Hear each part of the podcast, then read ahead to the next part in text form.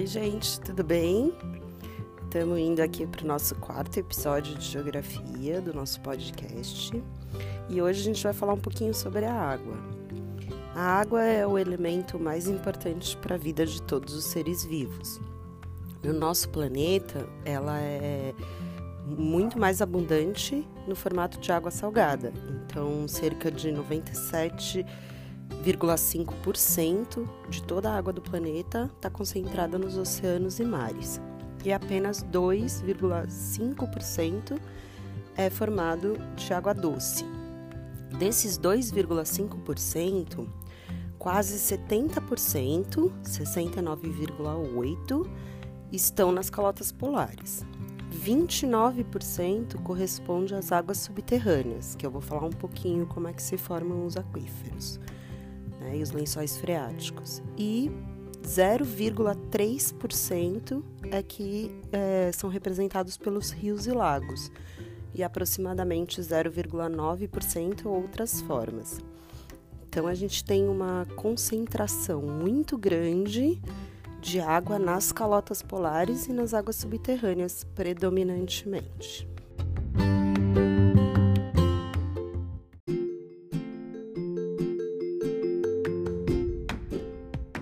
Falando um pouquinho do ciclo da água, a gente precisa lembrar que é uma transferência contínua, por isso essa ideia de ciclo, entre a atmosfera e a, a hidrosfera.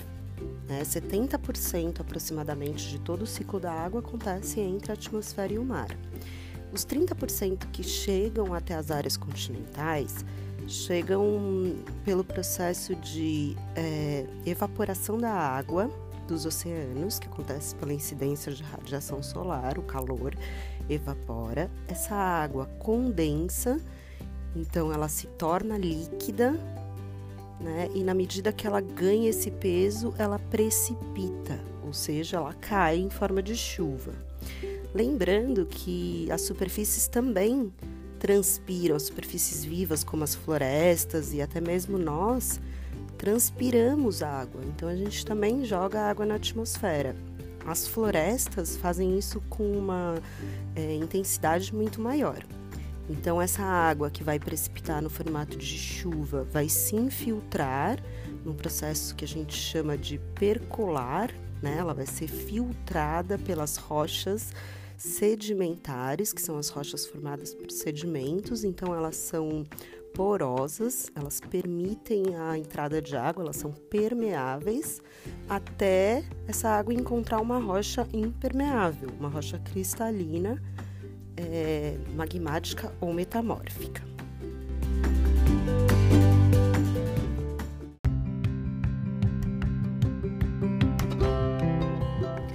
Aquíferos são reservas de água doce subterrâneas formadas pela infiltração e percolação.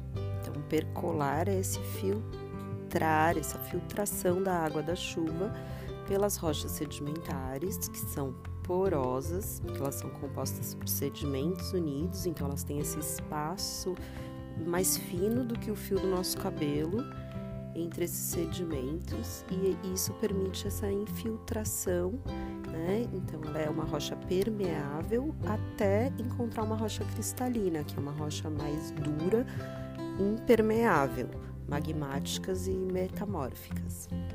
Então os aquíferos, eles são essas reservas de água que no caso do Brasil, a gente tem dois imensos aquíferos, o aquífero de Alter do Chão, que é unicamente brasileiro, está localizado nos estados do Pará, do Amazonas e do Amapá, e também o aquífero Guarani, que tem 65% da sua área no Brasil, pegando estados do Mato Grosso, Goiás, Mato Grosso do Sul, Minas Gerais, São Paulo, Paraná, Santa Catarina, Rio Grande do Sul, mas também Uruguai, Argentina e Paraguai.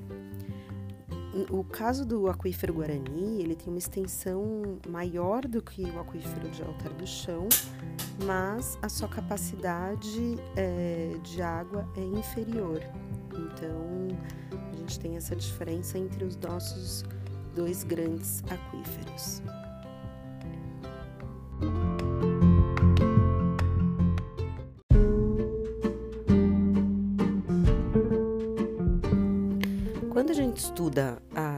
Consumo de água no Brasil, segundo a Agência Nacional de Águas, a gente tem uma destinação de 69% para irrigação.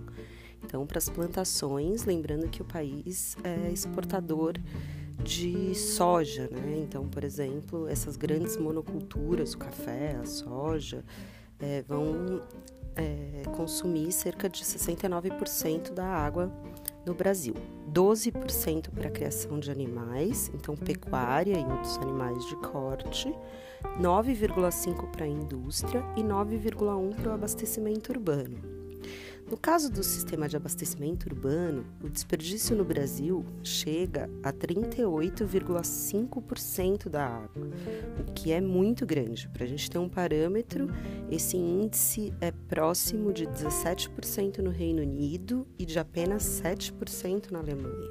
Então, o Brasil está beirando os 40% de desperdício no sistema de abastecimento. O Sistema Nacional de Informação sobre Saneamento Básico sugere é, que 48% da população do Brasil vive sem coleta de esgoto e 35 milhões de brasileiros não têm acesso à água potável. E a Organização Mundial da Saúde diz que cada dólar investido em saneamento significa 4 dólares economizados em saúde. Então a gente vê que é, é uma, essa falta de estrutura do saneamento básico sobrecarrega o sistema de saúde. O Brasil também tem um consumo de água mais alto por litro, por, é, por pessoa por dia, em litros. Então, o Brasil consome 154 litros por pessoa por dia, enquanto a ONU recomenda apenas 110 litros por dia.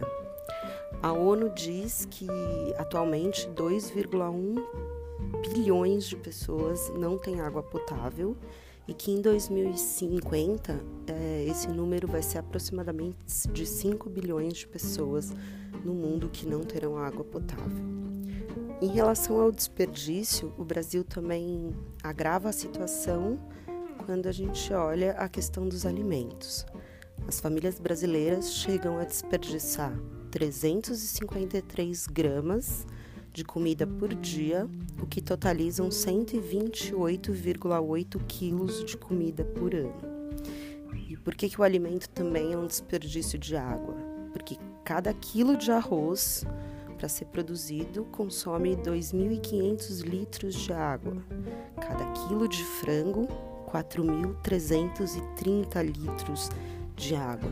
E cada quilo de carne vermelha chega a consumir 15.400 litros de água para cada quilo produzido.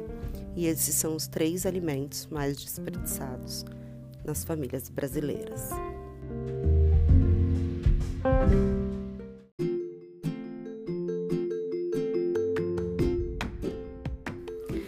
Então, para a gente fechar esse podcast, esse pequeno alerta aí sobre alguns, é, alguns assuntos que perpassam a questão da água. Eu vou deixar uma mensagem para vocês que já estava presente na atividade 4 que a gente fez, mas é, como você pensa em diminuir esse desperdício? Então a gente já sabe que a gente consegue consumir menos água na medida que a gente desperdiça menos comida. Mas a gente também precisa, além das ações individuais de fechar a torneira, lavar a louça com uma água mais fraca, tomar banhos mais curtos, a gente precisa, sobretudo, mudar o nosso sistema de produção de alimentos.